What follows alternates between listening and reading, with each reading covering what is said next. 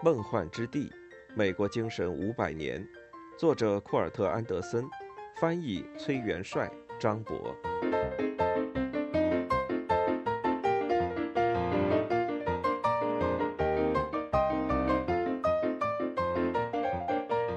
第一部分：美国横空出世，一五一七至一七八九年。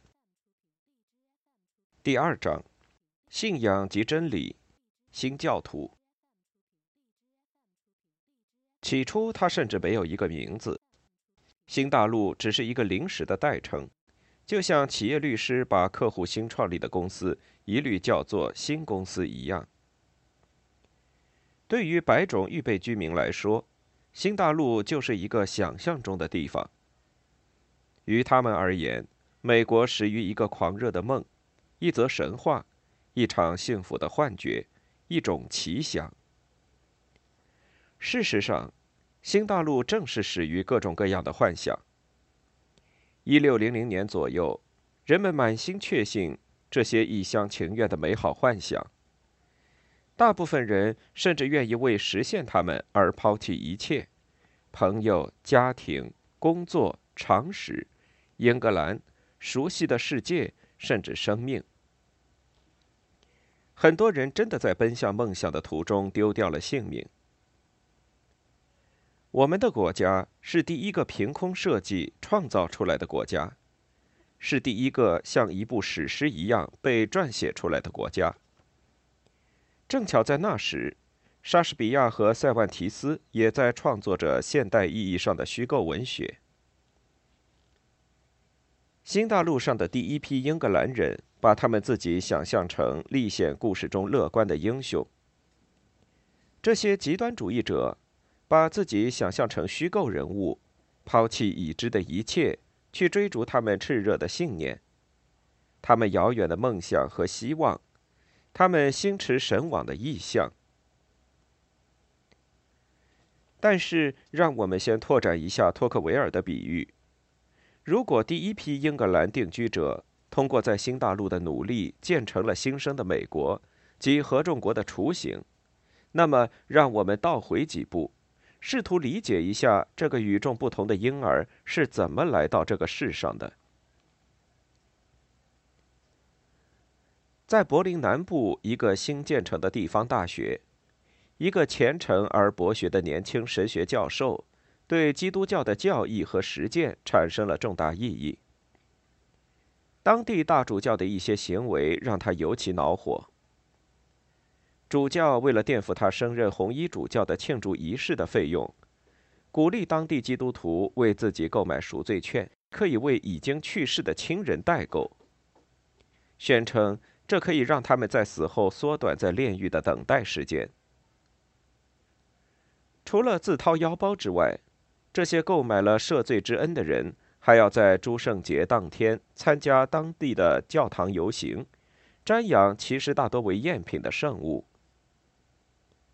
这些造假的圣物包括耶稣降生的马槽里的一根稻草、婴儿耶稣襁褓上的丝线、圣母玛利亚的一些母乳、成人耶稣的一根胡子、最后晚餐中的一点面包屑、耶稣受难时头冠上的一根荆棘。教会的商业行径震惊了这位年轻的神学家，他写了一份长达三千词。形似原始版幻灯片的情绪激昂的批判书，在诸圣节前夜钉在了教堂的大门上，并且将他的檄文额外发了一份给大主教本人。如果这次事件发生在一四四七年，也许他只会成为历史的一个注脚。但一五一七年的欧洲已经跨入了机械印刷时代半个世纪之久。神父马丁·路德这位年轻的传道人，因为在这个时机以自己的宣言引发了公众事件而改变了一切。他的九十五条论纲立刻被大量印刷，从拉丁文翻译成各地方言，在整个欧洲广为传阅，不断重印。新教就此诞生，罗马天主教不再是基督徒唯一可选择的组织。这个新的基督教教派诞生之后，印刷业促成了它的传播。路德的诉状主要针对当时教会兜售假冒天堂贵宾通行券的行为。九十五条论纲的其中一条写道：“从来没有神圣的权威可以向人宣讲，当金币掉入箱底叮当作响的时候，灵魂就能立即飞出炼狱。”短短几十年之间，这一论述失去了它原本的冲击力，因为梵蒂冈也终止了售卖救赎的行为。但在当时，路德还提出了两个更重要的革命性想法，他们成了基督教信仰的基石，也成了美国的根基。